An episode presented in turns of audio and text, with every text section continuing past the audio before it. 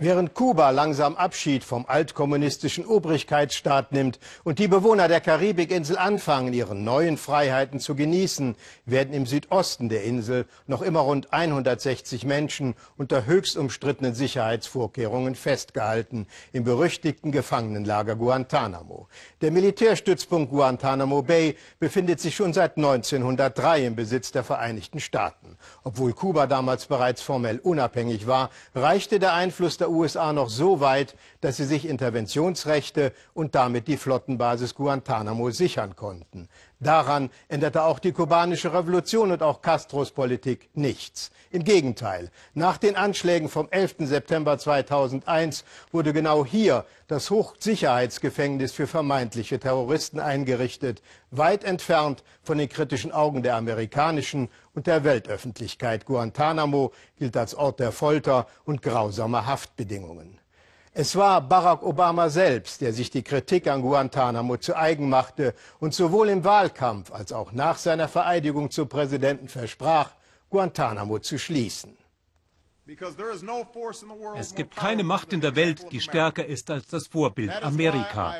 Aus diesem Grund habe ich die Schließung des Gefangenenlagers Guantanamo angeordnet und werde mich um schnelle und sichere Gerechtigkeit für die gefangenen Terroristen bemühen. Denn unsere Werte zu leben macht uns nicht schwächer, sondern sicherer und stärker.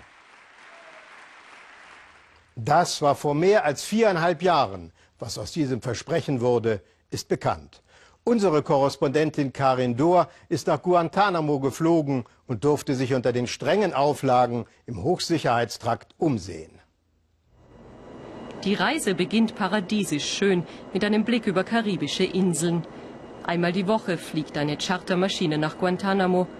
Journalisten bekommen ein Ticket nur mit Spezialgenehmigung. Eine Fähre setzt über an die Nordseite der Bucht.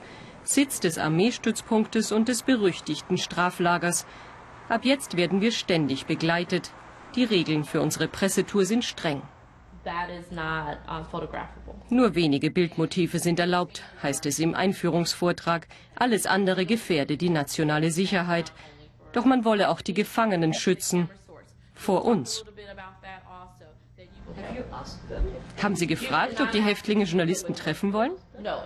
Diese Frage ist nicht möglich. Sie zu stellen ist auch nicht unsere Aufgabe. Die Gefangenen haben jedenfalls nicht ihre Zustimmung gegeben. Aber dafür müssten Sie sie doch erst fragen. Nein, wir fragen nicht. Unsere Kamera steht immer unter Kontrolle. Der Blick auf die Bucht geht in Ordnung, doch schon die Autofahrt ins Lager ist tabu. Hier ist ein Großteil der Gefangenen untergebracht, zurzeit 164, bewacht von über 2000 Wärtern. Unsere Begleitung ist nervös, die Angst vor Racheanschlägen durch Al-Qaida ist groß. Man führt uns in leere Einzelzellen. Kleidung, Zahnbürste, Shampoo und eine Wärterin, die unerkannt bleiben will. Schuldig oder nicht sei hier keine Frage, versichert uns ihre Kollegin.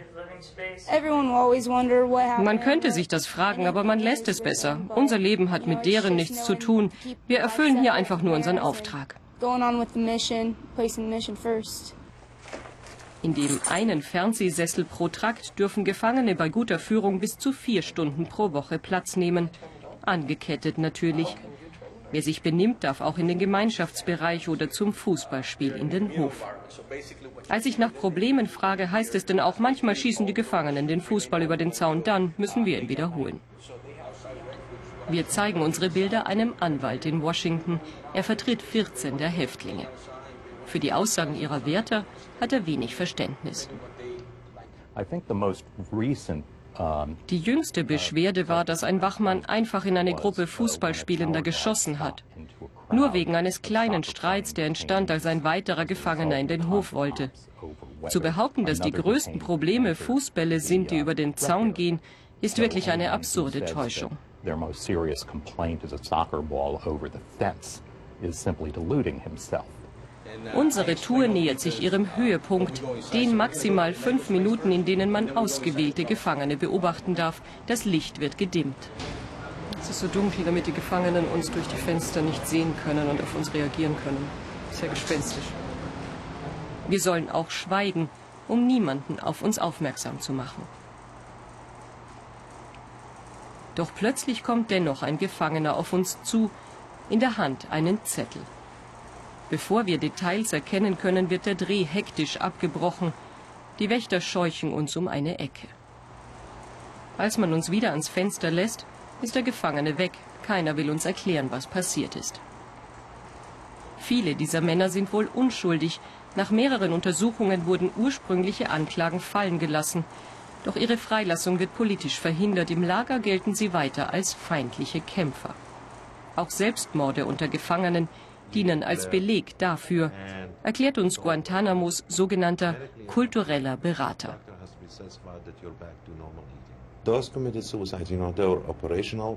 Die Selbstmorde sind strategische Einsätze. Die Gefangenen befehlen einem in der Gruppe, sich umzubringen. Die Hoffnung ist wohl, dass wir hier alle freilassen, sobald es viele Selbstmorde gibt. Sie nutzen das also als Waffe. Es ist Teil ihrer Verhaltensregeln. Sie sind trainiert worden. Das gehört zu ihrem Kampf dazu, um den Feind schlecht dastehen zu lassen.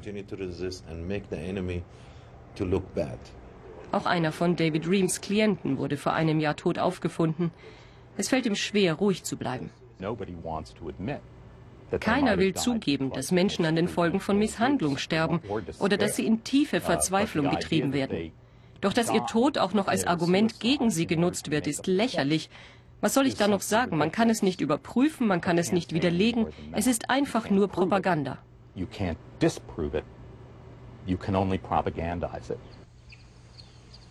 Man zeigt uns das Lager X-Ray, in dem die Gefangenen in den ersten Monaten gehalten wurden brütende Hitze schon am frühen Morgen und winzige Käfige ohne jeden Schutz. Nur der Eimer, der als Toilette diente, fehlt. Wie Sehenswürdigkeiten wird all das präsentiert. Anschließend entscheidet sich, welche Bilder wir behalten dürfen. Die Zensur läuft routiniert ab, sogar freundlich. Doch verhandelt wird nicht. Ohne Erklärung wird manches gelöscht. Protest zwecklos. Nur harmloses soll übrig bleiben, frisches Gemüse in der Küche. Die Botschaft ist klar, hier werden die Gefangenen vorbildlich verpflegt. Sogar Rosinenkekse gibt's zum Kosten. Fast alle, die wir treffen, wollen anonym bleiben. Auch die Gefangenen kennen die Namen ihrer Wärter nicht. Auf den Uniformen stehen nur Tarnnamen.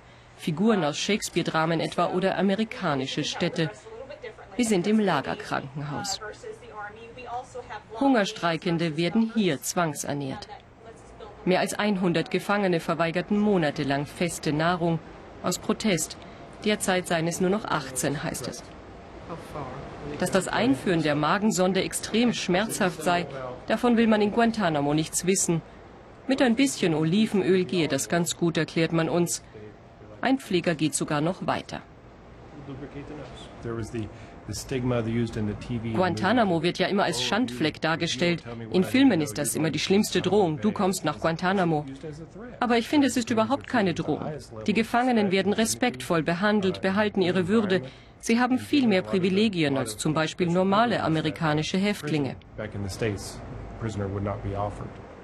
Für Anwalt Reams der reine Hohn.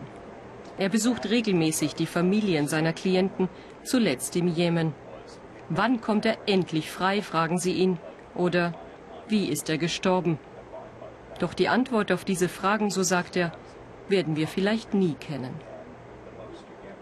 Der Anwalt David Reams hat inzwischen mehr als zwei Dutzend Gefangene erfolgreich vertreten. Die meisten davon sind offiziell längst für den Rücktransfer, wie es heißt, sprich für die Entlassung freigegeben. Doch nur fünf davon durften auch tatsächlich aus Guantanamo abreisen. Die anderen werden weiter dort festgehalten.